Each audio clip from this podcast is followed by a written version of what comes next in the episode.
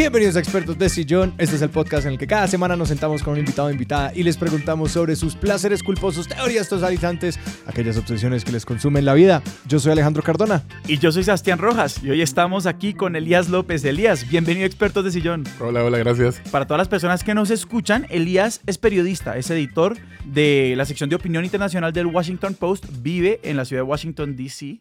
Y hoy vamos a estar hablando de la doble vida de Elías como, como baterista en bandas de punk. Elías, la cronología de esto es súper importante. ¿Cómo empezó esto? Cuando yo tenía como 24 años, me, me, contrataron para ir al New York Times. Eh, totalmente de suerte. Bien chamo, bien joven. Y me mudé a Nueva York. Y cuando, cuando empecé a trabajar, empecé a conectar con amigos de otro diario de Miami. Yo me mudé de Miami, que trabajaban en el Miami Herald, y, y resulta que ellos eh, ya habían salido del periodismo, pero estaban haciendo música en, en Nueva York. Entonces me invitaron a, a, practicar con ellos un poco, ¿no? Yo tocando bajo, estaba tocando bajo en esa, en esa, en esa época. Y nada, empezamos a, hacer, empezamos a hacer música y éramos muy malos. Pero, pero era muy divertido y eso fue lo que me empezó a, nos empezó a meter en ese, en ese, en el mundo de tocar en vivo, tocar rock, tocar punk en, en, en, Nueva York. Y ahí, o sea, háblanos un poquito más de quiénes eran tus amigos y cómo fue este perseverar en seguir haciendo música, porque yo creo que esa primera experiencia como de tocar en vivo y entre comillas fracasar, pues eso, eso tiene que ser demoledor. ¿Qué energías se movían ahí para que ustedes dijeran, no, vamos a seguir? ¿Y cómo pensaban en esto que estaban haciendo? Mira, la verdad que eh, yo nunca había estado en una, en una banda, ¿no? Nunca había estado como formalmente en una banda. O sea, había en el colegio tocaba con mis amigos, no sé, jodiendo, siempre eh, echando broma, ¿no? Eh, en Venezuela estaban las, las, gaitas, ¿sabes? La música dicembrina y los colegios forman sus propios grupitos, ¿no? Y, y, y yo jugaba con eso, ¿no? Tenía que tocar percusión aquí, con un colegio, con, con otro pero nada en serio, no, no ni, ni, siquiera ensayaba. Era que me, me, aparecía y si tenían ahí un chance para tocar, tocaba.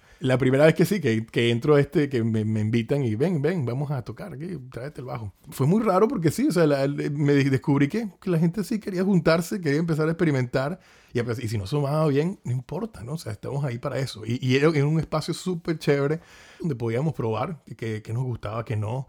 Eh, teníamos un, amigo, eran, era el grupo, como te conté, eran periodistas, ya no estaban en periodismo, unos sí, otros estaban haciendo totalmente cosas distintas, pero sí éramos todos medio creativos, ¿no? Estábamos como en el mundo de, de la edición, de, literario, cómics, o una, una mezcla de gente chévere, creativa.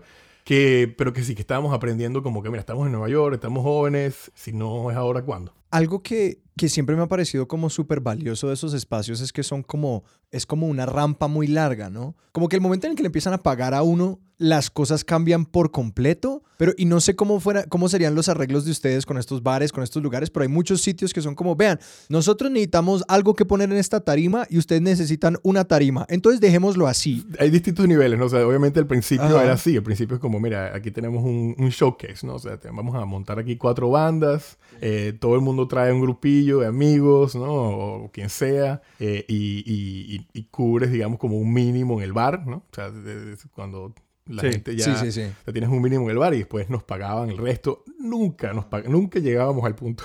nunca llegamos a, nunca llegaron a ese punto de quiebre. No, no con esa primera banda. Después, o sea, ya podemos hablar de cuando se ponen las cosas más en serio, porque sí Ajá. hay un fake it till you make it, ¿no? O sea, tú tienes este, este, este nivel de que te apareces y, y, lo, lo, y, lo, tratas de hacer bien. El, la gente va a responder si le gusta le gusta y te van a invitar y lo hace. Y si no le gusta, pues empieza, empieza ya la cosa a complicarse. Pero la primera banda que tuve no nos fue tan bien, pero sí, de ahí salieron muchas cosas, ¿no? Ejemplo, de ahí sí. yo formé un proyecto con el, batería, con el guitarrista de esa banda, donde yo tocaba batería. Y así como que esas, esas conexiones y esa primera experiencia de que nos iba tan mal y que no cohesionábamos y no funcionábamos, y, igual nos, nos, nos, dio esa, nada, nos dio la confianza de, de salir, ¿no? Y empezar a experimentar. Y, y de ahí salieron otras cosas. ¿no? Y yo creo que ese espacio es muy valioso en tanto es como un espacio donde pueden ustedes como tocar y experimentar sin esa obligación, sí, como ese gran yugo, como que si de entrada ya tuvieran que buscar como contratos, ya tuvieran que tocar, yo que sé, una boda o alguna vaina. Y esa es, la, esa es la que, lo que quita un poco la, la, la, o sea, lo que quita la presión para mí, ¿no? Mi, mi experiencia, Ajá.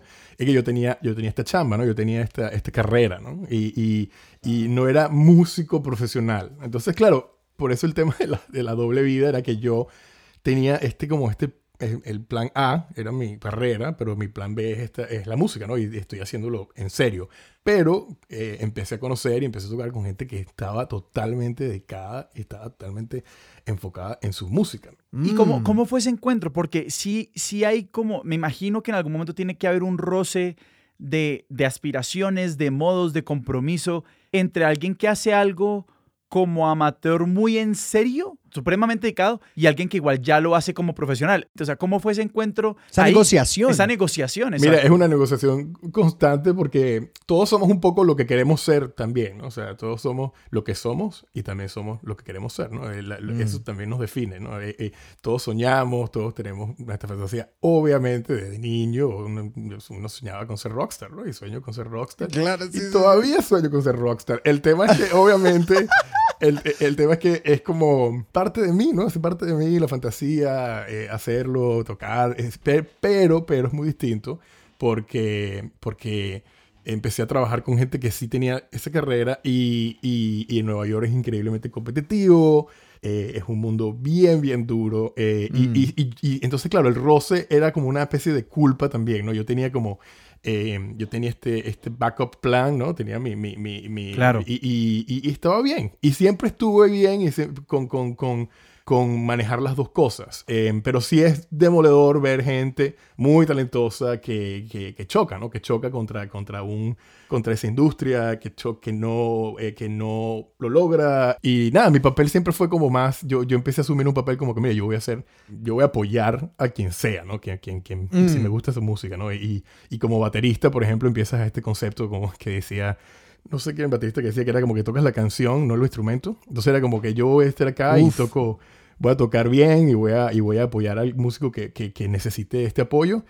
Pero obviamente ya cuando empezaban que se hablar de disqueras o de tour, de giras o lo que sea, era, era más difícil para mí porque era como, bueno, yo tengo cierta limitación en eso y, y nada, o sea, pero, pero, sí, pero sí estaba más que dispuesto a ayudar a la gente a, a, a descubrir eso y a, y arrancar, ¿no? Y hablemos de ese momento en el que como que empiezan a tener alguna notoriedad, porque yo no he tenido mucho contacto con esa escena como de música, lo que llaman la música DIY, o como Ujú. esas escenas como así muy hechas con las manos de esta gente que en Brooklyn empezaron a tener estas escenas de punk y que venían de Nueva Jersey, y eso, o sea, a mí me fascina como lo nicho y lo increíblemente invertidas que llegan a estar las personas en esas escenas musicales, me, me encanta. ¿Cómo fue que les empezaron a decir, ah, ve, vos sos el baterista de, de, de esta y de esta, y como que le empezaron a reconocer, que la gente lo empezara a seguir. ¿Cómo fue eso? ¿Cómo fue empezar a tener como ese microcosmos de rockstar? Sí, bueno, empezó, empezó como te contaba, empecé con esta banda Far Away Nearby, se llamaba. Ujú. eh, que está, no- Que eh, tocabas bajo. Y ahí tocaba el bajo, sí. Eh, y cuando... Y los dramas de, de las bandas, te cuento, ¿no? Eh, no sé si vieron, no sé si vieron el documental de Get Back de, de los Beatles, pero está muy, es muy, Ajá. muy bueno porque cuando lo veo y veo todo este drama de ellos peleándose, digo, wow, o sea, los Beatles son como nosotros, los mismos dramas, ¿no? Eh, yo, eh, cuando empezamos a practicar con esta banda, la gente llegaba tarde, ellos no llegaban, un guitarrista y yo llegábamos siempre temprano, súper serios, y empezábamos a tocar mientras la gente llegaba. Cuando empezamos a tocar, mientras la gente llegaba, sonaba muy bien, entonces dijimos, en algún momento todo empezó a las eso pasa no se empieza a, a- a caer porque que si uno ya no puede que si el otro ya se aburrió eh, el otro no toca muy bien y tampoco es que estemos muy interesados en, en- en que venga. Y, y- y nada eh, arrancamos este proyecto el, el guitarrista y yo en la batería que se llamaba Shockers. Y esa ese proyecto era como más hard rock. Eh, la, la- la- la primera banda era como punk. Y de ahí él y yo que él era también periodista empezamos a tocar nosotros dos como muy, muy, como muy White Stripes. Era un concepto, bien, un concepto así como bien simple, ¿no? Black Keys y eso. Pero después metimos a otro pana que se llamaba eh, Doug, que, que era bajista y muy bueno también. Entonces empezaron a traer su- su- sus canciones. Ellos eran más grandes que yo, ¿no? Tenían, o sea, eh, que grandes en esa época para mí. Yo tenía 25 y ellos tenían 35, ¿no? sí, que es sí. mi edad ahorita. y, pero ellos tenían canciones, tenían letras, o sea, como que traían, traían proyectos que, que venían ellos trabajando muchos años, ¿no? Y era, eso fue muy interesante para mí porque sí, yo tenía, o sea, yo, yo traía la batería, escribía todas las partes de batería, nunca habían tocado con un baterista, tenían todas estas canciones, digamos, como a medias. Y nada, las empezamos a, las empezamos a, a- a arreglar, las empezamos, empezamos a tocar en vivo. Y, y fue muy chévere porque esa, es, con esa banda fue que empecé como más en serio a, a tocar y a promocionarnos un poco. Era muy delicado porque era como que todos teníamos la doble vida, ¿no? Todos teníamos nuestros trabajos serios, pero nada, dos veces a la semana ensayábamos, todos los fines de semana teníamos un toque y se convirtió como en una especie de, de juego para tocar en los mejores bares eh, de, de, de, Nueva York, muchos célebres. ¿no? Entonces queríamos como llegar a ese nivel. ¿Como cuáles? ¿Cuáles son Bueno, por ejemplo, por ejemplo, uno de los mejores toques que tuvimos fue en Kenny's Castaways, que era un bar que estaba en el West Village donde tocó Bruce Ajá. Springsteen por primera vez en Nueva York. Uh, Esa escena de bares y los clubs en Manhattan estaba como en... Nada, venía en picada, ¿no? De eso, esos bares estaban desapareciendo. Pero era muy, muy chévere porque sí nos tocó eso. Nos tocó como, a, aunque sea el final nos tocó. Pero claro, ya después de, de, el bajista tuvo bebés, entonces poco a poco el bajista fue saliendo, obviamente todos somos amigos, pero sí se enfrió. Hay una mística particular en las bandas y es como realmente todo el mundo sí tiene que querer estar ahí. Sin duda. O sea, son estos equipos que no funcionan cuando hay alguien que está funcionando a media marcha. No, eh, sin duda. Las dinámicas de las bandas son cruciales hay una química de por medio, o sea, eh, eh, todo se siente, se siente eh, cuando estás tocando con alguien, la primera vez que tocas con alguien. Y eso me pasa, y cuando pasa es increíble. Que, que, suena, que suenas bien cuando estás tocando con alguien y dices, wow, aquí hay, aquí hay algo. Y el, el, siguiente paso es, bueno, ¿cómo, ¿cómo hacemos para seguir haciendo esto? ¿Cómo nos juntamos más a menudo? ¿Cómo, cómo hacemos música? Claro, pero viene la parte de, de reproducir la magia, porque el primer encuentro es mágico, ¿no? Es la chispa. Sí. Pero después uno dice, bueno, podemos como de forma intencional esto. y sistemáticamente, exacto. exacto. Y eso, no sé, eso me imagino que eso le lleva a una cierta cultivación como emocional y afectiva con ese grupo. O sea, ¿cómo, cómo es eso? Y sobre todo, ¿cómo es cuando se desarma? Es delicado, es delicado porque imagínate, la gente, la gente invierte mucho de, de, de sí mismo. ¿no? Eh, mm. Cuando tienes, estás hablando de, de, canciones originales, que eso fue siempre, mm, claro. digamos, como la regla, ¿no? Para, no, para mí, ¿sabes? Siempre la música original. Yo nunca he estado, bueno, nunca no, sí he estado, y después les cuento, eh, en bandas de versiones, ¿no? Pero sí, pero la música sí. es siempre original y cuando traes tu música y dices, mira, aquí está mi música, es un proceso muy íntimo. Entonces, cuando lo quieres, quieres que suene como suena en tu cabeza, necesitas gente que esté invertida en eso, ¿no? Y, y, te, y te, ayude y sea parte de ese, de ese, proceso creativo.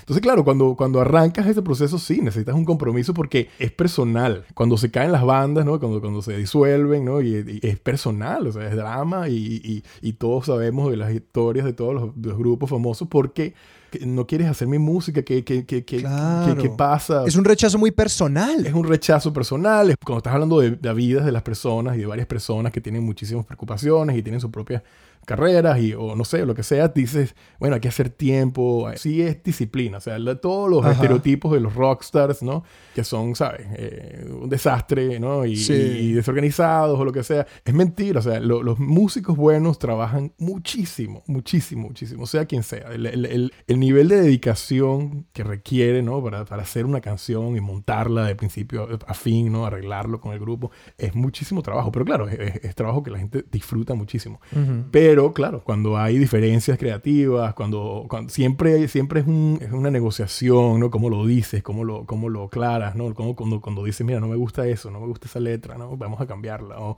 Eh, eh, es siempre como, wow, o sea, oye, pero ya va, esta es mi canción. O. Nos hablaste un poquito como de la ética del baterista. O sea, como cuál es realmente el rol de un baterista en una banda y como qué tipo de temperamento un poquito como que cultiva ese instrumento por su naturaleza.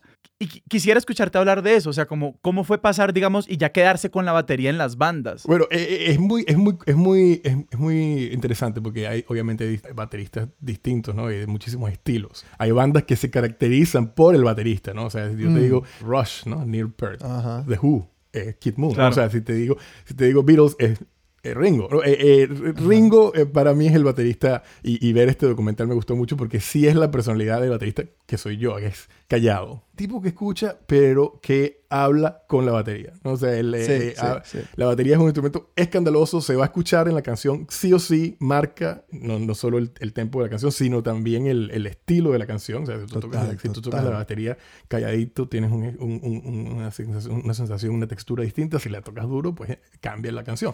Es la manera de expresarte. Yo creo que mi manera era siempre, mira, yo escucho, cuando ustedes empiezan a tocar, yo lo que sienta es lo que va a salir, ¿no? Y, y, y cuando...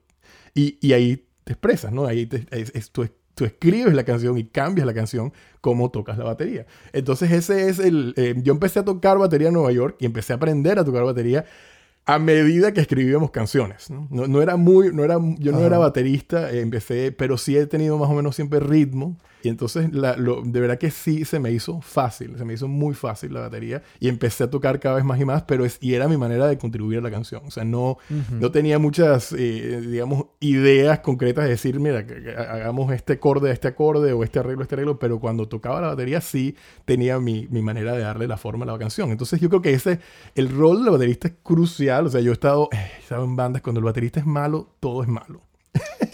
Sí, sí. Cuando, o sea, es el, lo que llaman el rhythm section, ¿no? Tú tienes la batería y el bajo. Es muy... Ajá. A mí me frustra mucho que la gente no escuche el bajo. Hay gente que... gente que ah, un bajo. ¿no? ¿Qué es un bajo? Y, y- Sí, sí, y- sí.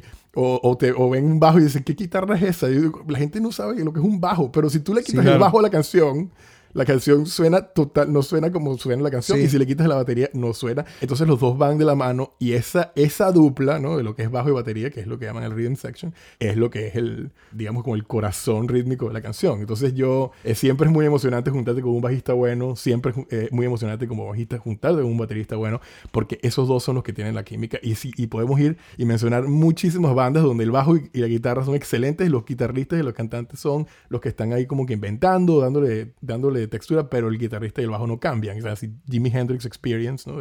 Hendrix Ajá. estaba incendiando la guitarra y, los, y el bajista y el, y el, y el baterista estaban como, ¿sabes? En, totalmente en su zona y es lo, que, y es lo que es lo que crea la canción. O sea, obviamente Hendrix y sus texturas y su, y, y su invención y su creatividad y su genio y Sí, sí, el sí. bajo y la, y la, y, la batería, y la batería está totalmente, ¿no? Dándole el set pulso, ese latido. Pero a- ahí hay una tensión que me parece súper interesante explorar porque hay un cierto sentido en el que a la batería y al bajo se les pide un poco como ustedes sean la estructura de esta cosa. Y a mí se me hace difícil pensar en cómo expresarse desde ese lugar. Yo precisamente nunca he tocado batería y bajo. Son dos instrumentos que, con los que he tenido muy... Entonces para mí ese es un mundo que expresivamente yo no entiendo porque yo los entiendo en ese sentido, de la estructura. Y cuando escucho un bajo o una batería que puedo entender expresivamente y que igual logra hacer ese trabajo de pues mantener las cosas andando, me vuela la cabeza porque yo no entiendo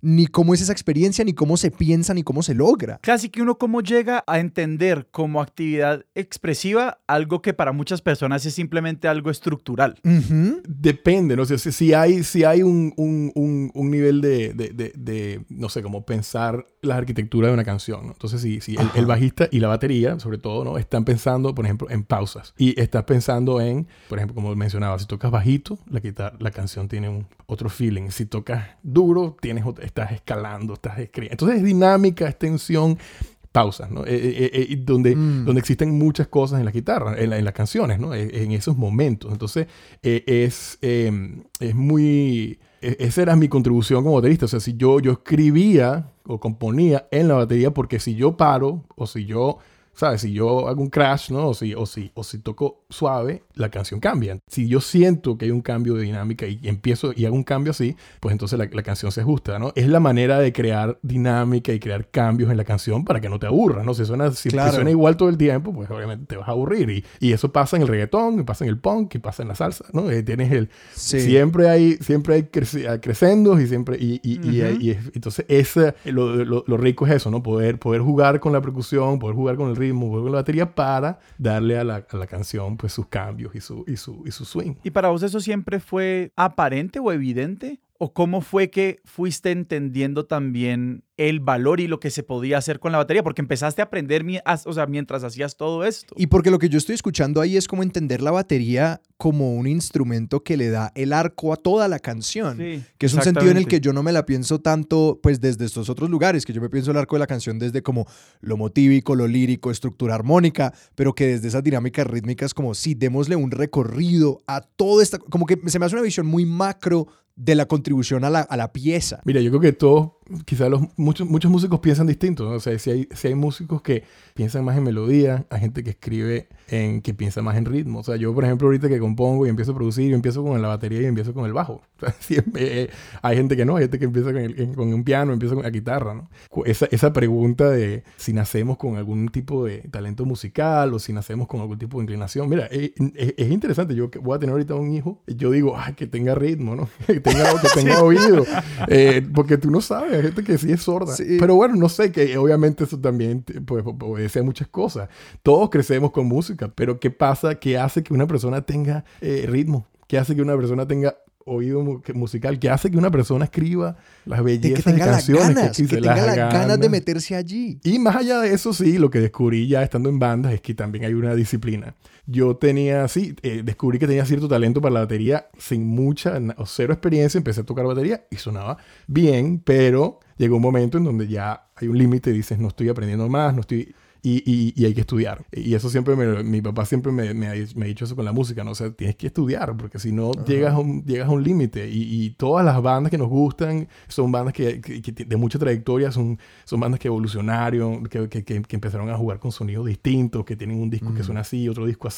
Es porque, es porque aprendieron, es porque estudiaron. Entonces yo empecé con la batería más seriamente, estudiar, ¿no? Estudiar ritmos, estudiar, hacer ejercicios, a ver videos en YouTube. Y sí hay un, hay un elemento de la música para mí de que, que requiere eso, que requiere ganas de estudiar y aprender. ¿Y cómo fue seguir aprendiendo en la medida en que fuiste también cambiando de bandas? Pues porque entonces pasaron, vi- vinieron, después tuvieron los Shockers y después de los Shockers, ¿quiénes vienen? Bueno, que después de Shockers viene en mi banda de Alt Country.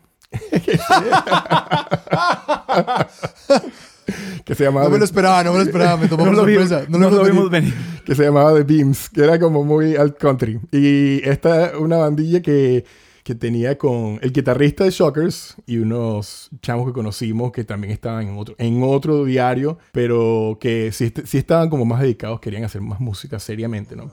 Y eran una pareja, era una, la chica cantaba y tocaba bajo y él tocaba guitarra. Entonces nosotros nos, nos juntamos a esa dinámica y bueno, eso sí, ese es otro rollo cuando estás haciendo música con una pareja. Pareja, O sea, estamos claro. hablando- es una dinámica mucho más delicada, No, y pues también que hay decisiones que vienen en bloque de la pareja, ¿no? Como que... sin duda. O cuando hay una ruptura Sí, dentro de la Claro, pareja, radia hay también. que tomar van- hay que tomar un lado ahí. Esa, esa, esa banda era muy complicada, pero sonaba muy bien, me gustaba mucho el estilo, era como, no sé, si piensas como en Wilco, eh, Nico Case, ese- esa, esa onda, ¿no? Y esa, con esa banda tocamos mucho, mu- muchísimos lugares chéveres, Arlene's Groceries, en Lower East Side y Brooklyn, donde estaban ya como que yéndose todos los bares y, los, y la música Claro, en vivo. decir, estaba esto todo está migrando. pasando en esa transición, como que Brooklyn está estallando como el sitio de bandas. Sin duda, sin duda. Entonces empezaba, empezó esa transición. Pero esa banda eh, sí tuvo que como que mi límite con la dinámica de, de- de- de- la pareja.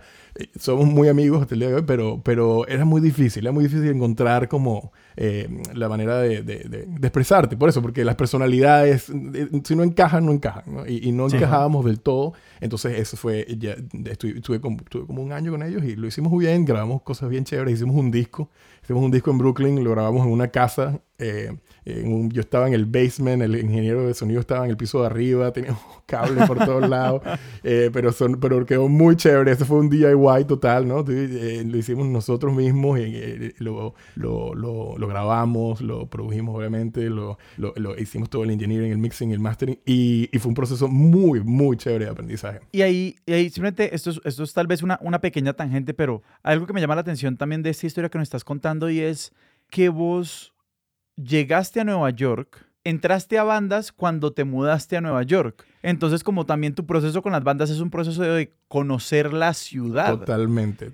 Entonces, Mm. y sí me, sí me genera curiosidad, como, ¿cuál fue la ciudad que te fuiste encontrando a medida que te fuiste, digamos, metiendo en estos diferentes mundos musicales? Pues porque también los mundos musicales eh, están segregados, o sea, el mundo, los bares de country no son los mismos donde se toca punk, ¿no? Y son, pues sí, universos culturales distintos, pero entonces sí te da como un prisma de, de lo que era la ciudad, no sé. uno llega a Nueva York mucho con mucha nostalgia, ¿no? Eh, eh, todos tus referentes de Nueva York, ¿no? Y, y entonces tú quieres como que hacer, recrear eso, ¿no? Recrear lo que ha hecho la gente en Nueva York, ¿no? Desde Bob Dylan hasta, ¿sabes? Sea quien sea, Paris Smith, ¿no? Todo el mundo viene con ese referente y dice Ramón, y dice, yo quiero, yo quiero ese Nueva York, ¿no? Entonces vas, vas- pero empiezas a ver que Nueva York cambia. Y lo que, lo que no cambia de Nueva York es que siempre cambia. Cuando yo llego, se cierran CBGBs, ¿no? El bar, el seller Sí. band de punk, ¿no? Y abren una tienda de Enjoy Barbatos. O sea, ¡ouch!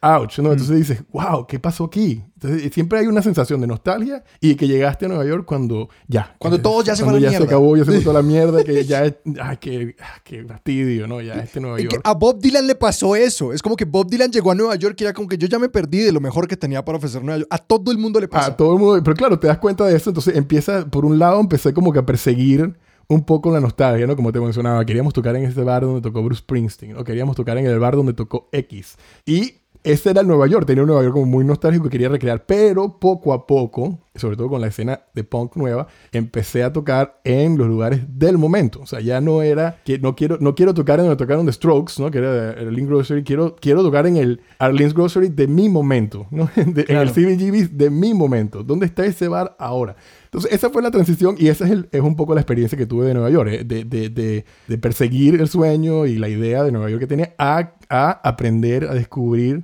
mi propia experiencia y, de- y que también va a formar parte en algún momento del pasado y, esto, y estos bares van a desaparecer y esos lugares, pero yo voy a tener ese, ese, ese tesoro de decir, mira, en, en mi momento, en esa ventana de- del tiempo y de la música de Nueva York, yo estuve ahí. Se me acuerdo de una frase que dicen, y es, eh, digamos, obviamente esto es porque estoy hablando con un periodista, entonces me acuerdo como que los historiadores dicen que los periodistas escriben como el primer borrador de la historia, y es un poquito también eso, es como pasar de decir como yo simplemente quiero reproducir unos como referentes súper románticos de antes y decir como no, pues yo estoy aquí en el primer borrador y, y, y no sabemos que esto es un texto porque apenas se está escribiendo, ni siquiera tenemos conciencia de estarlo escribiendo. Sin duda, sin duda. Y, y lo, más, eh, lo más chévere que me ha pasado es ver, eh, no sé, que eh, bandas con las que toqué que sí estallaron y que sí lo lograron, ¿no? Y, Claro. y, alguien ya que sea fan de esas bandas dirá, mira, oh, wow, esto empezaron a tocar en este bar y yo digo, ah, sí, yo, yo toqué en ese bar. Como- entonces, está, eh, soy parte de la historia de proyectos musicales y de, y de, y de, y de ese, y de lo que salió en ese momento eh, de Nueva York. Y también hay un proceso de, nada, en algún momento lo dejas ir. Me- a mí me queda una pregunta por Nueva York y es que esa ciudad parece, en mi opinión, diseñada para acelerar la neurosis. Como con la que, con la que tú llegues a esta ciudad es como, y aquí esto es un, una, una- un platillo de Petri para, para cultivar esta vaina. Es un caldo de cultivo. Específicamente por el hecho de, pucha, el trote que uno llega a manejar cuando uno tiene como una vida paralela, porque las oportunidades en Nueva York son infinitas. Y si tú quieres estar en 8000 vainas, si tú quieres hacer ni siquiera una cosa extra cada noche, no, tú puedes estar en tres ensayos diferentes un lunes por la noche y la logras porque se puede y están. ¿Cómo fue para vos como templar tus sueños con tus limitaciones humanas? Tipo, porque siento que es un arco muy común de uno llega, se quiere comer el mundo, pero uno lo único que se come es como su propio, como que uno se quita dos años de vida en ese trote tan berraco que uno se da. Mira, es muy cómico porque eh, yo tenía un, un- un guitarrista que decía lo contrario, que Nueva York te daba 5 o 10 años de vida. O sea, te los Ah, de- devolvía. O sea, tú- él, él decía que, que todos llegábamos como más jóvenes a Nueva York. O sea, te- que si, tú tenías, si tú tenías 25, nada, si- te vas a sentir Ah, como si tuvieras sí, sí, 19, sí, sí, 18 sí. años. Disfrútalo, nadie te va a juzgar. Entonces sí, había como una especie de retroceso. Eh, yo no lo, no lo sentía así, como dices, pero sí era así. O sea, el trote era imparable. Yo resulta que después de mi banda de, de Al Country, lo que dices, ¿no? Tenía esta sensación de que no, no puedo estar quieto, ¿no? Inmediatamente Ajá. me metí en Craigslist y en Craigslist di con este ensayo, ¿no? Eh, necesitamos baterista de punk. Oh, Y yo, wow. Ok, no había, eh, no había tocado mucho tiempo en punk y fui e hice una audición y, y eran estas dos chicas. Y ese, ese mismo día me dijeron, ah, sí, ya, pum, estás en la banda. Y, y empezamos a tocar sin parar. Ese fue como que mi ritmo más intenso cuando estaba con Whiskey Bitches. Y era, era de ir a trabajar, salir eh, con mis cosas de batería, ir a tocar en vivo y después ensayábamos o ensayábamos y después tocábamos en vivo. Yo creo que en dos años, tres años que estuve con ellas, tocamos como, como no sé, 200 toques. Wow. Era, era intenso, intenso, pero fue, fue lo más divertido. Y sí, creo que era también con lo que dices, era como ese apetito de decir, no, no me puedo perder nada, ¿no? Eh, eh, Ajá. no quiero, no quiero, no- el FOMO, eh, el- la sensación de que, de que estás en Nueva York y que, que- y, que estás- y, que, y, que, y que no va a haber otra oportunidad para vivir así, eh, eh, de esta manera, era, era muy atractivo, era muy atractivo y es lo que me mantuvo tan, tan, tan intensamente involucrado en esa escena de punk con estas chicas en, en esa, digamos, como en esa parte de mi, de, de mi, de mi carrera en Nueva York. Te quiero preguntar por, como la tensión que pueda haber como en esa doble vida, porque de nuevo desconozco mucho cómo funcionan las dinámicas como sociales y los círculos pues dentro de estas escenas donde la gente se empieza a conocer mucho, ¿no? Es como que la, empieza, la gente empieza a saber quiénes son los miembros de estas bandas, en dónde tocan, como que son unos círculos sociales que también son muy como, muy, pueden ser muy cerrados y que, y que se conocen mucho y que digamos la cultura del punk en particular está muy ligada a el anteestablecimiento, la autenticidad, si la gente como pertenece o no, ¿no? Y digamos, aquí estoy hablando desde como lo arquetípico y desde muy desde afuera, porque yo me puedo, o sea, aquí me podré enterar que la comunidad de punk en realidad es como, que también he oído muchas de estas historias, que son como lo más dulce, que precisamente como se sienten como los, los que no encajan en la sociedad, precisamente aceptan mucho a las personas, como que también he escuchado de ese otro lado. Pero viniendo de este mundo como de, del periodismo, de la escritura, de tener un trabajo de lo que de lo, el trabajo legítimo pues entre grandes comillas es que, el llaman New York Times o sea Claro. es, que no es que no trabajas como no yo trabajo en este medio alternativo que cubre Sí. la protesta tenemos social un no. sin, tenemos un sin. exacto vos trabajas en el New York Times O sea, Legacy Media Antisistema en el sistema totalmente, sí. Eh, Exacto. eh, Sí, era como, y de noche le canto a que deberíamos destruirlo quemar todo. todo exacto Mira, todos somos, contenemos multitudes. Yo creo que no está... no, no, o sea, todos, todos con- contenemos multitudes. Mira, es mu- era muy, muy- Una de las cosas que más me gustaba era precisamente poder salir de ese, de ese mundo, de esa burbuja, y entrar en, en contacto con algo totalmente distinto. Eh, yo tengo muchísimos amigos periodistas, pero también tengo muchos amigos que no son periodistas, y valoro muchísimo esas amistades que no son periodistas, porque te dan, bueno, te dan la perspectiva de, de, de, de, nada, de, otra, de gente que tiene otras prioridades, que, que, que, que evalúa las cosas distintas, que... eh, entonces creo que lo, lo- eso era lo que más me gustaba, ¿no? Eh, eh, tener contacto con este, otro, con este otro mundo, con esta otra escena. Hay escenas de escenas, hay escenas dentro del punk también, o sea, hay punk que es más político, hay, hay punk que es más, eh, digamos, más, eh, más pop, hay, eh, nosotros estábamos como en in-between, o sea, éramos, éramos un poco, era por, un poco pop punk, pero también era, era, era como eh, bien contestatario, feminista, eh, Tenía, todo, tenía, tenía muchos, muchos matices y dentro del punk también está de todo eso. Y lo que dices es totalmente cierto. Son las comunidades más abiertas, más, eh, más bonitas. eh, la gente es muy, muy chévere. O sea, la escena hardcore. O sea, la escena, hay escenas, la gente tiene este miedo. La, la, la escena de metaleros. O sea, es la gente más, más chévere, genuina y tranquila que te Sí, vas a sí, poder sí. encontrar. Y, y, y claro, obviamente hay un... eh, eh, eh, todo gira alrededor de esta idea de que si hay... eh, tenemos un vehículo para, para desahogarnos, ¿no? Tenemos un vehículo, tienes, un, tienes un, un- lugar y un momento para, para entrar en contacto con eso, ¿no? Con algo más primal, ¿no? Entonces sí, habían, habían, eh, teníamos toques que eran en un, en, una, en un warehouse, ¿no? Abandonado en Bushwick, totalmente ilegal. Muchísimas veces era ilegal, o sea, eh, no, no, no deberíamos estar ahí. Y, pero era, pero era, era eso, ¿no? La gente llegaba, limpiaba todo después, ¿no? Había como este sentido de comunidad y de respeto. Pero sí, también era como, bueno, si este lugar está aquí abandonado, ¿por qué está abandonado? Vamos a usarlo. Y me gustaba porque me, también me ayudaba como periodista, ¿no? O sea, me ayudaba como periodista, sobre todo periodista, periodismo de opinión, que es lo que hago hoy en día, que es reunir perspectivas, ¿no? Y reunir perspectivas. Entonces, muchas veces la gente de ese mundo, del mundo del periodismo, pues nada más anda con periodistas y todos sus amigos son periodistas y son escritores y todos se reúnen y más o menos están todo el mundo de acuerdo y todo el mundo está en lo mismo. No, o sea, la, la idea es de verdad salir, ¿no? Salir y descubrir otras cosas, ¿no? En ese mundo donde a nadie le importaba, nadie sabía, muchísima gente no sabía lo que hacía, nadie le importaba, nadie me preguntaba, nunca te preguntaban, a nadie le preguntaba qué hacía. Eh, era, era, era increíble. Nueva York es un lugar muy, mucho de eso. What do you do? ¿No? ¿Qué haces tú? Es lo primero Claro, que te claro, dicen. claro. ¿no? Es lo primero que todo el mundo está como networking constantemente. Ese mundo, nada que ver. O sea, es lo que, lo que haces para, para vivir y para, para pagar los, los biles, eso es lo totalmente irrelevante, ¿no? Si estamos aquí es para Sí. hacer música, para compartir, para, para hablar de otras cosas, ¿no? Para hablar de arte. y Para... Eso era lo que más me gustaba siempre, lo que siempre me ha gustado de la música y de, y de tocar en vivo sobre todo, es que te pone en contacto con eso y te, y te cambia totalmente la- las prioridades.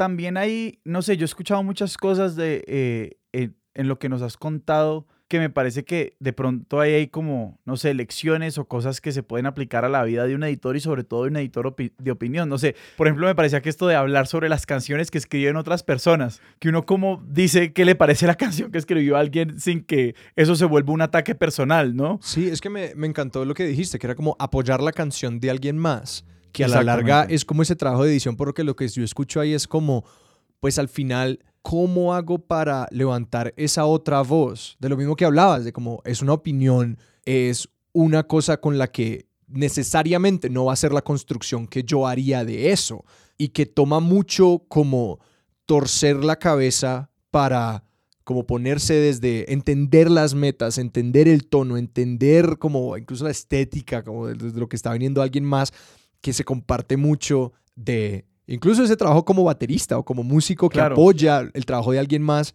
y luego editar. Sí, sí, sí, verdad que sí hay, mucha, hay muchos paralelos y, y ese, era, ese siempre ha sido como mi rol en el proceso musical, ¿no? Como apoyar todos sabemos que hay gente que toca muy bien su instrumento, ¿no? Digamos, técnicamente lo hace muy bien, pero cuando tú juntas a alguien en, un grupo y, lo que hace, y todo lo que hace persona es querer como hacer eso, ¿sabes? Como alardear de la habilidad técnica que tiene, inmediatamente sabes que choca, ¿no? O sea, inmediatamente a esta persona, esta persona lo, que lo único que quiere es que la gente lo note, ¿no? Que la gente sepa que toca bien. No, no es lo mismo, no, es lo mismo que cuando haces una canción.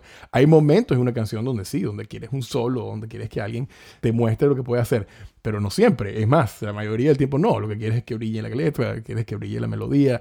Entonces, es, eh, sí, sí toma muchísimo de las personas asumir ciertos roles y querer que, que, el producto en conjunto de grupo suene bien. Entonces, por eso es que también hay muchas, muchas peleas y dinámicas y se acaban las bandas, porque en algún momento siempre pasa, y me pasó con, con, con Whiskey Bitches, es que ya estaba muchos roces, ¿no? Creativos, ya no, alguien no, ya no acepta o no, o no respeta de la misma manera la opinión de otra persona. Si, la otra si una persona no siente que, que ya no respetas esa opinión, pues entonces no se sienten valorados. Es un... E, e, e, es, lo más increíble de muchas bandas exitosas que conocemos, no sé, Radiohead, es que tienen una, una relación tan, tan, una trayectoria tan larga de colaborar de un nivel tan, tan personal e íntimo, pero es porque, de verdad, sí, sí es algo que es totalmente mágico, que se junten unas personas y que por tanto tiempo puedan hacer y, y crear de, de, manera, digamos, de esa manera eh, armónica y seguir siendo amigos y seguir siendo y seguir siendo compas y respetándose. Entonces sí hay,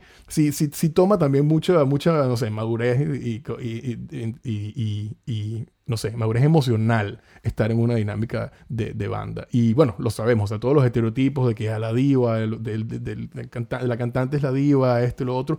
Eso solo funciona, y, y, me ha tocado también estar en proyectos así, solo funciona si la persona que a pesar de que tenga sus fallas, digamos, personales, solo funciona si la persona al, en el momento de hacer música y crear música sabe cómo interactuar en la dinámica. O sea, sabe, sabe cómo hacer que todo el mundo tenga una voz, que todo el mundo pueda contribuir. O sea, tú puedes ser la diva y, y, y, totalmente inmamable y, ay, qué fastidioso, qué arrogante es esta persona. Todo lo que tú quieras, eh, eh, digamos, el 90% de tu vida. Pero en la dinámica de grupo, muchas de esas personas, ¿no? Se saben cómo, cómo acoplarse, ¿no? Cómo, cómo funcionar. Entonces, sí, eso, eso sí requiere mucha, mucha madurez y también mucha estar consciente de lo que de cómo eres porque sí te lo van a decir. No sé yo siento que en la cultura popular la manera como se hablan de las, los ascensos y las caídas, o de las divas, o de las estrellas que demandan esto y lo otro, lo hacemos de una manera muy como culpatoria, pues, como que estamos un poco señalando. Lo recriminamos todo el tiempo por y eso. Y recriminamos eso, total.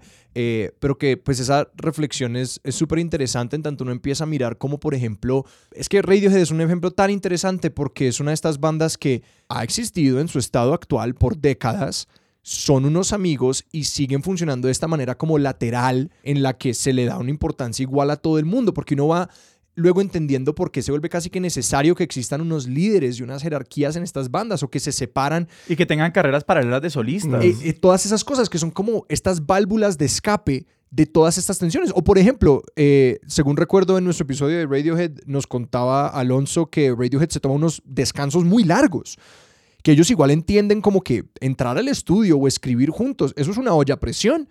Y si nosotros no nos separamos un tiempo, hacemos cosas separadas, no nos vemos las caras un rato, no podemos sanar esa presión, no podemos como ir y vivir.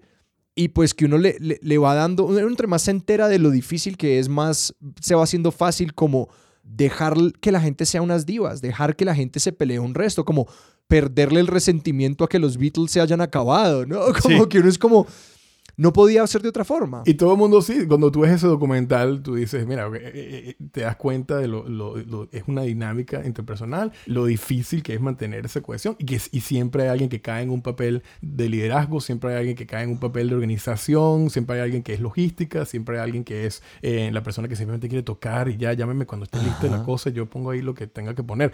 Son distintos procesos, todo el mundo tiene distintos procesos, pero claro, lo que lo- estamos muy acostumbrados a la maquinaria pop de hoy en día, que a mí me encanta el pop, me encanta el reggaetón, me encanta todo, y, y- y- pero sí hay, es otro ritmo, o sea, la creación funciona de una manera distinta. Hay productores que hacen beats, hay, hay gente que hace letras, hay gente que, que interpreta y canta, ¿no? Y sabe cómo, cómo inyectarle esa energía, la energía necesaria a, un- a un- a una canción con las letras de otra persona y con el beat de otra persona. Es un proceso totalmente distinto, que es el proceso que estoy últimamente como más involucrado. Y sí me causa curiosidad cómo fue ese tránsito a hacer música para vos durante la pandemia. Pues porque sobre todo la batería, pues porque yo me vino una guitarra, una, una guitarra uno la conecta, uno se escucha tranquilo en la casa, como nadie le pone problemas si uno es buen guitarrista o buen pianista, como que toque y amenice un poquito la vida dentro de la casa, pero la batería es un instrumento pues que puede llegar a ser muy incómodo, o sea, y cómo fue llevarse la batería para dentro de la casa y estar un año o dos años como adentro. Bueno, no, la desarmé. O sea, no, yo no tenía, no estaba tocando batería. Estaba, en esta banda que tenían D&D estaba tocando batería y bajo. No, me, me Ajá. Pero sí, o sea, ya era como,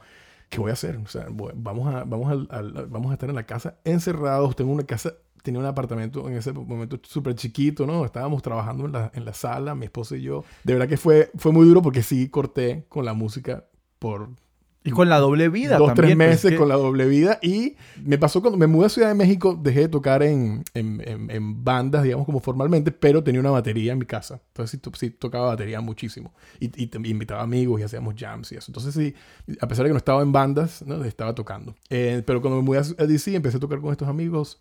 Pandemia, no, no podía tocar y fue, fue muy duro porque entonces inmediatamente empecé así como que la transición de decir, bueno, voy a hacer música con, con computadoras como hace todo el mundo hoy en día, pero que yo nunca he hecho y siempre está, era, tenía esa actitud así como medio elitista, ¿no? Pendeja de, ay, Dios mío, esto no es música de verdad. Y, y me tocó así como, no, en lo absoluto, o sea, hoy en día la- la- la- se hacen cosas muy, muy chéveres con estos programas, ¿no? De, de- Son increíbles. increíble y me encanta. Entonces, claro, empecé como que a investigar. Mira, o sea, a mí me encanta el pop, me encanta el reggaetón, todo que está haciendo toda esta gente.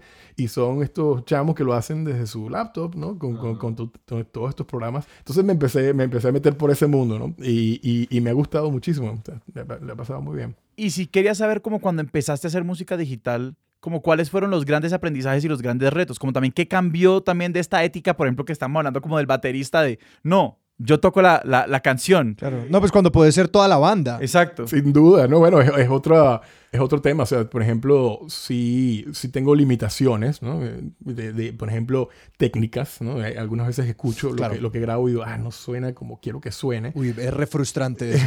muy frustrante. Pero todos los días aprendo algo nuevo. Entonces, eh, lo que he notado es que lo que hacía al principio eh, suena terrible y lo que estoy haciendo ahorita suena un poco mejor.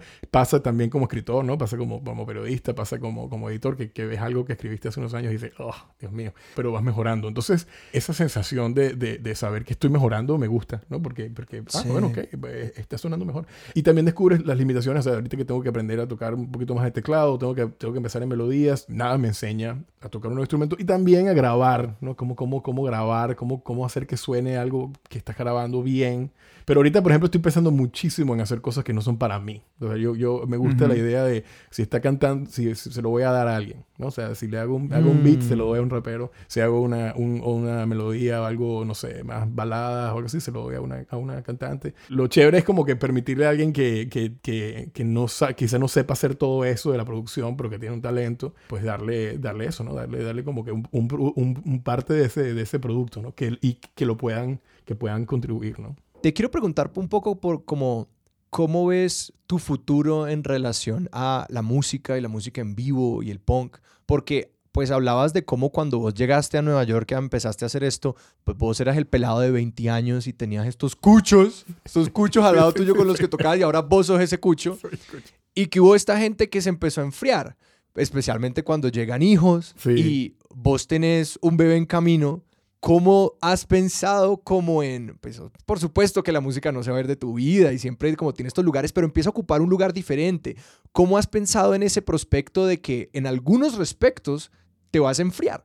Claro. Bueno, yo creo que una, una cosa que es importantísima es lo, lo, lo, que he venido aprendiendo y construyendo de, este, de, de, la capacidad de hacer música en la casa es lo que me va a ayudar a, a mantenerme conectado con eso, ¿no? El, el, yo creo que si fuera solo la posibilidad de tener que ir a tocar en vivo, ¿no? Y, y juntarme con un grupo de personas, de hacer tiempo, eh, eh, es, es, muy Ajá. difícil. Eso siempre, eso, eso era lo que, lo que más enfriaba a la gente, creo. Era, era la, no tener la posibilidad de, de, nada, de ir físicamente al lugar, de juntarse a ensayar Ajá. dos veces a la semana, de ir a los toques. Creo que eso enfriaba a la gente. Entonces, esta manera de hacer música, de, de colaborar con, con, con, con, gente en todos lados del mundo, con la laptop, mandarse un, mandar un track por aquí, un track por allá, alguien le pone una, una la, mm. la, las voces, alguien le pone... Es muy, muy, muy... Eh, me, me, ha abierto todo un mundo de posibilidades que eh, me, me, me, emociona porque no, no, no me da ese miedo de, ay Dios mío, me voy a desconectar de la escena, ¿no? Me voy a, voy a perder el contacto con la música. No, o sea, más bien simplemente puedo estar aquí en casa y seguir creando seguir colaborando con gente. Obviamente siempre voy a querer tocar en vivo y es lo que extraño más. La pandemia ha sido como eh, un, un, break pues obligado, pero no va a durar por siempre, creo, espero. y eso también va a ser parte de, de, de, mi mundo con el chamo, o sea, cuando venga, que quiero que, que, que también que tenga esa, esa esa conexión. Así que sí, yo, ¿no? Rodeado de música, haciendo música. Eh, yo estudié en conservatorio, aunque no se me quedó nada en la cabeza, pero en Venezuela, en Venezuela, en Venezuela teníamos el sistema. Y, y, el sistema, claro. Sí, y yo, y yo estudié en conservatorio, donde estudié, eh, imagínate, estudié guitarra clásica, pero no me acuerdo de nada, era muy chamo y me aburrió. Y, y, lo, que, lo mejor que pudo haber hecho mi papá es, ah, ¿te estás aburriendo la guitarra? Ok, me compré una guitarra eléctrica. Y eso cambió todo porque empezó ¿Tu como... papá entonces era músico también? Mi papá es músico oh. también, sí. No, no, no, es ser, no es serio, no es un músico profesional, ni mucho menos, pero siempre le gustaba la música y lo, lo, lo eh, era, siempre, ¿sabes? Siempre había una guitarra en la casa, siempre había un piano. Eh. ¿y vos no te has soñado ese lado, digamos? O sea, cuando vos visualizás el compartir la música con tu hijo, ¿lo, ¿lo, has visualizado? ¿Cómo se ve? ¿Es una pequeña familia Von Trapp? Es lo único que hago, es totalmente de Jackson. ¿Y el, abuelo, ¿Y el abuelo vive todavía? ¿Tu padre está Sí, sí, mi papá, mi, mi, papá es muy cómico. Mi papá es un tipo súper serio, ¿no? Le gusta, no tiene gustos muy caribeños en lo que es música. Eh, no, no, es salsero ni nada. Le gusta, le gusta el jazz, le gusta el rock, le gusta la música clásica. Pero cuando nació mi sobrino, el hijo de mi hermano, hace, hace ya casi dos años, me dijo, quiero hacer un rap. Entonces, porque sabía que estaba yo como empezando a explorar lo de, lo de, lo de hacer beats, ¿no? Y hacer música en la casa. Entonces, entonces me dijo, ah, quiero hacer un rap. Y yo, ¿qué? ¿Qué? ¿Cómo? Pero sí, sí, sí, estoy escribiendo un rap. Y yo, entonces, ok, entonces le hice un beat y, y, es como spoken word, ¿no? O sea, le está leyendo él sí, un sí, poema, sí, ¿no? Claro. Muy bonito y tiene un beat atrás, ¿no? Que fue lo que le puse yo. Pero quedó muy bien, estaba súper contento, ¿no? Me dijo, wow, qué espectacular, me gusta. Entonces, entonces siempre, siempre estamos como con esa idea, ahorita que sabe que puedo hacer esto, ¿no? Que estoy grabando en la casa y eso, entonces quiere, ah, voy a hacer una canción. Eso, eso, eso lo hacía él mucho. Todos tenemos una canción, ¿no? Entonces, él hacía una, nos hacía hermoso. Una, muy, muy bonito. Entonces, nos hacía una canción. Ahorita dice, ahorita está muy emocionado porque existe todo este, esta producción detrás mucho más, mucho más, claro, mucho más, mucho más elaborado. Mucho más elaborado, ¿no? Que, que, me dice, no, quiero, quiero ponerle esto, quiero ponerle lo otro. Una vez se vuelve loco, me quiere, me quiere, me quiere poner. Entonces, es como Paul McCartney, quiere ponerle orquesta todo. Eh, pero, pero, pero es muy emocionante porque eso es lo que yo me imagino con, con, mi hijo. Incluso, incluso no, o sea, obviamente tenemos que tener otro más para que sea un power trio. O sea, necesitamos un baterista, necesitamos un bajista, sí, un guitarrista. Sí, sí. O sea, entonces mínimo, mínimo lo, dos. Lo, lo duro para pa, pa el segundo o la segunda es que le va a tocar tomar el instrumento que, o sea, que los otros no han tomado. El primero va a tener poder de elección, ¿no? El primero va a poder como, ya, si él ya se especializó en bajo, lo sentimos mucho, te va a tocar complementar. mi papá, mi papá, la fantasía de mi papá era que, era que, que, fuéramos como una especie de un cuarteto de música de cámara, o sea, nosotros somos cinco, y, pero, pero entonces él metió a, mi, a mis hermanas, yo tengo hermanas gemelas, una era violín, la otra era cello, a mi hermano, mi hermano lo quería poner en el oboe, pero nunca, lo, nunca le gustó. Y yo era la guitarra clásica y era como... Pero obviamente nada de eso funcionó. Todos, todos, no le resultó, no le todos resultó terminamos, Todos terminó, no le resultó. Todos terminamos haciendo total, cosas totalmente distintas. Mi hermano también es músico. Entonces, si hago músico con mi hermano. Creo que eso es lo más... Eh, lo, lo, que más me emociona, ¿no? De, esta, de, esta, de, de, tener, de tener una familia ya donde... donde sí, donde se pueda conectar eso, ¿no? Yo, eh, es muy de millennial, ¿no? Esto de, estar con, metido con los vinilos ¿no? Y empezar a, a- Sí. a- a- a coleccionar vinilos. Pero lo que yo, pero siempre lo he hecho desde que empecé hace años, años, era que, mira, yo quiero dejarle una colección física de, de la música que estoy escuchando. Entonces yo tengo vinilos, pero no son vinilos viejos. Yo sim- simplemente compro vinilos de la música que ¿Actuales? está haciendo ahorita para que eso sea como el récord de, de, de, que, de cuando vengan, de cuando vengan mis hijos, ¿no? Y, y mis hijas vean lo que estaba escuchando y lo tengan ahí. Qué, lo- qué loco pensar que, que tu hijo algún día va a decir, es como, sí, no, pues a mí me gusta la música de mi papá, tengo este álbum de Kendrick Lamar, Sí, como, "Eso. La música de mi viejo, la música de mi viejo. Total, la Sí, música que yo aquí tengo, la tengo Bad Bunny, tengo Kendrick Ah, Kendrick Lamar, Lamar, Bad Bunny, tengo exacto. Beyoncé, no, tengo la música clásica Sí, ajá. lista para samplearla. Y esta historia de, de venir de una familia como de músicos, de que tu papá también sea músico, ¿vos cuál crees que es, digamos, de la forma más intencional que lo puedas hacer cuando nazca tu hijo? ¿Vos cuál crees que es como el beneficio de tener a la música en la vida de uno como persona que toca instrumentos? Sí, o sea, como cuál es el valor realmente para uno de tocar un instrumento. Mira, yo creo que como lo que mencionaba antes, eh, tener las ganas de, primero que se siente muy rico hacer música en grupo. O sea, es muy chévere, es muy chévere, muy divertido. Cuando mi hermano y yo, mi hermano viene acá y, nos- y agarramos la guitarra y el bajo y nada, mi esposa y su esposa arriba, ¿no? Están en lo suyo, ¿no? Y mi hermano y yo estamos aquí en otro mundo. O sea, nos perdemos Mm. y pueden pasar horas y estamos tocando y estamos tocando y haciendo cosas y armando. Es, eh, yo creo que ese, ese, ese espacio, ¿no? Un espacio que, que te saca de, de la rutina diaria, de los problemas. O sea, mi hermano viene, viene y, y él trabaja, él vive aquí en DC, que también ha sido muy bonito tenerlo cerca. Muy serio todo su tema, ¿no? Y, pero cuando viene acá, cuando viene, no hablamos de trabajo, no hablamos de nada, estamos hablando de música y hacemos música. Entonces estamos, estamos, mi papá también, mi papá era, me imagínate, mi, mi papá era político, súper serio, también tenía esta, este- y- pero también tenía este escape y este mundo de, que, de música, música, música, y de, de, de- de escuchar música y hacer música, porque sí, era, era, era, te pone en otra, en otra, en otra onda, te pone en otro espacio. Entonces, lo, que, lo, lo, más importante para hacer, de hacer música es eso, es tener, tener un, un, hobby, una pasión, lo que sea, que, que te ponga, que te ponga en otro espacio, y, lo, y también tiene el beneficio de que te, te enseña cosas, ¿no? Y, si, y si quieres ser bueno y quieres mejorar, estudias, eh, estudias y- y te preparas. Entonces tienes ese, esa motivación natural de querer ser mejor, ¿no? De aprender a hacer cosas. Y si uno lo hace por suficiente tiempo, uno aprende a aprender, que es Sí, como sin duda. lo que a mí me parece más valioso, no sé. Bueno, yo estaba muy, era muy, muy eh, intimidante lanzarme en este mundo de la producción, ¿no? Que con, con laptops y programas, ¿no? Porque yo decía, Dios mío, no sé nada de esto. O sea, me, me, me aterraba. Elías, muchísimas gracias. Elías, muchísimas gracias. Gracias a ustedes por nada, por darme este espacio de hablar de estas cosas que nunca hablo con nadie. Creo que lo que no cubrimos fue el sexo, drogas y, pero sí cubrimos el rock and roll. Pero obviamente eso también es, es parte de, ¿no? El, el- el- cuando yo les comentaba que, que Nueva York te da 10 años, eh, yo Ajá. llegué a Nueva York eh, y estaba casado, pero me divorcié. Cuando me divorcié, todavía estaba muy chamo. Yo me casé muy joven. Cuando me divorcié, estaba muy joven. Y me metí al mundo de la música y, y- y del punk. Y te digo, o sea, sí viví como si tuviera 20 años, ¿no? Eh, y, y como si tuviera 19 años. Y eso también, nada, como parte de la experiencia fue explorar cosas que no pude explorar, ¿no? O sea, yo cuando me casé, y como decía Bob Dylan, yo era mucho más viejo de lo que era hoy en día. Ah. O sea, Claro. tenía, tenía una mentalidad como mucho, mu- mucho más conservadora, ¿no? Era, el, era eh, estoy casado, tengo mi carrera, estoy muy encaminado. Y nada, bueno, no, no funcionó la relación y todo. Y, y tuve esta oportunidad de explorar algo que siempre quise explorar, pero no, no pude. Y había una parte de mí que decía, no, ¿qué, qué te pasa? Olvídate de eso. Estamos aquí serios, ¿no? Ya te- O sea, la vida de Rockstar.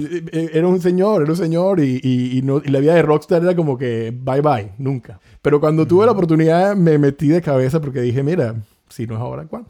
No es ahora, ¿cuándo? Y nada, lo, lo- lo- lo recomiendo. recomiendo, recomiendo que la gente, no digo, en general recomiendo que la gente no pierda mucho tiempo en explorar cosas que lo apasionan, sino que métanse de cabeza y, y vean qué pasa. Y Sebas, a nosotros dónde nos pueden encontrar en redes. A nosotros nos encuentran en Twitter como arroba expertosillón, en Instagram como arroba expertos de sillón. Nos pueden escribir a nuestro correo electrónico que es expertosdesillón arroba gmail.com y también pueden hacer parte de nuestra comunidad de oyentes en Discord. Y para ser parte de esa comunidad simplemente tienen que apoyarnos en Patreon, contribuir un poquito a que esta vaina se sostenga y eso lo hacen en patreon.com slash expertos de sillón. Nuestra música es de Juan Esteban Arango, nuestro logo es de Sebastián Márquez y Expertos de Sillón es un proyecto de Sillón Studios producido por Sara Trejos con el apoyo de Paula Villán. Yo soy Alejandro Cardona.